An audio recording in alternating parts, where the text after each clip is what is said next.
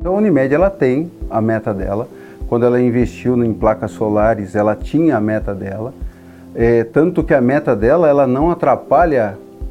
Por isso que eu falo sempre de estudo, em conhecer bem o que você tem de estrutura na sua empresa, porque senão as coisas vão conflitar. Se eu colocar uma, uma energia solar onde ela ataque os meus takes dentro do Mercado Livre, eu estou me prejudicando. Quer dizer, estou produzindo e comprando aquilo que já está pago. Então, há a necessidade de fazer uma avaliação.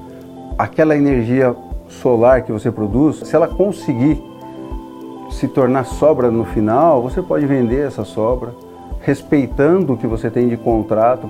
Então, preciso ver o que é solar, preciso ver o que é contrato, o que é companhia, mas é, elas trabalham muito bem juntas. É, quando a gente faz a comparação Mercado Livre e Solar, não tem, não tem como eu falar para você que tem alguma chance da Solar ela entrar no, no, no mesmo campo de retorno. O Mercado Livre é muito mais vantajoso, ele é muito mais aberto à negociação.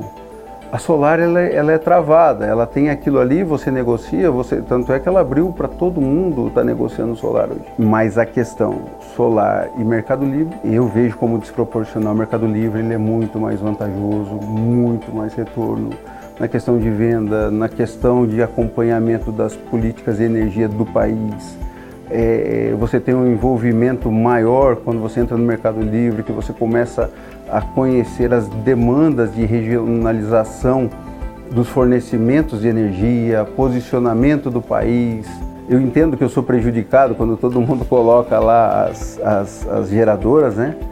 É, que eu não tenho energia hídrica suficiente, a gente ainda tem essa margem de cuidado que o mercado nos oferece, a segurança que o Mercado Livre consegue oferecer para a gente.